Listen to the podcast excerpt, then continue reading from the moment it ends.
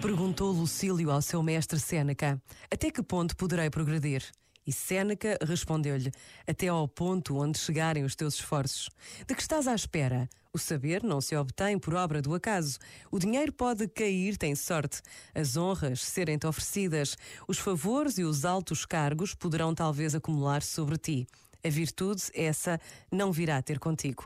Não é sem custo, sem grandes esforços, que chegamos a conhecê-la mas vale bem a pena o esforço, porquanto de uma só vez se obtêm todos os bens possíveis. Este momento está disponível em podcast no site e na app.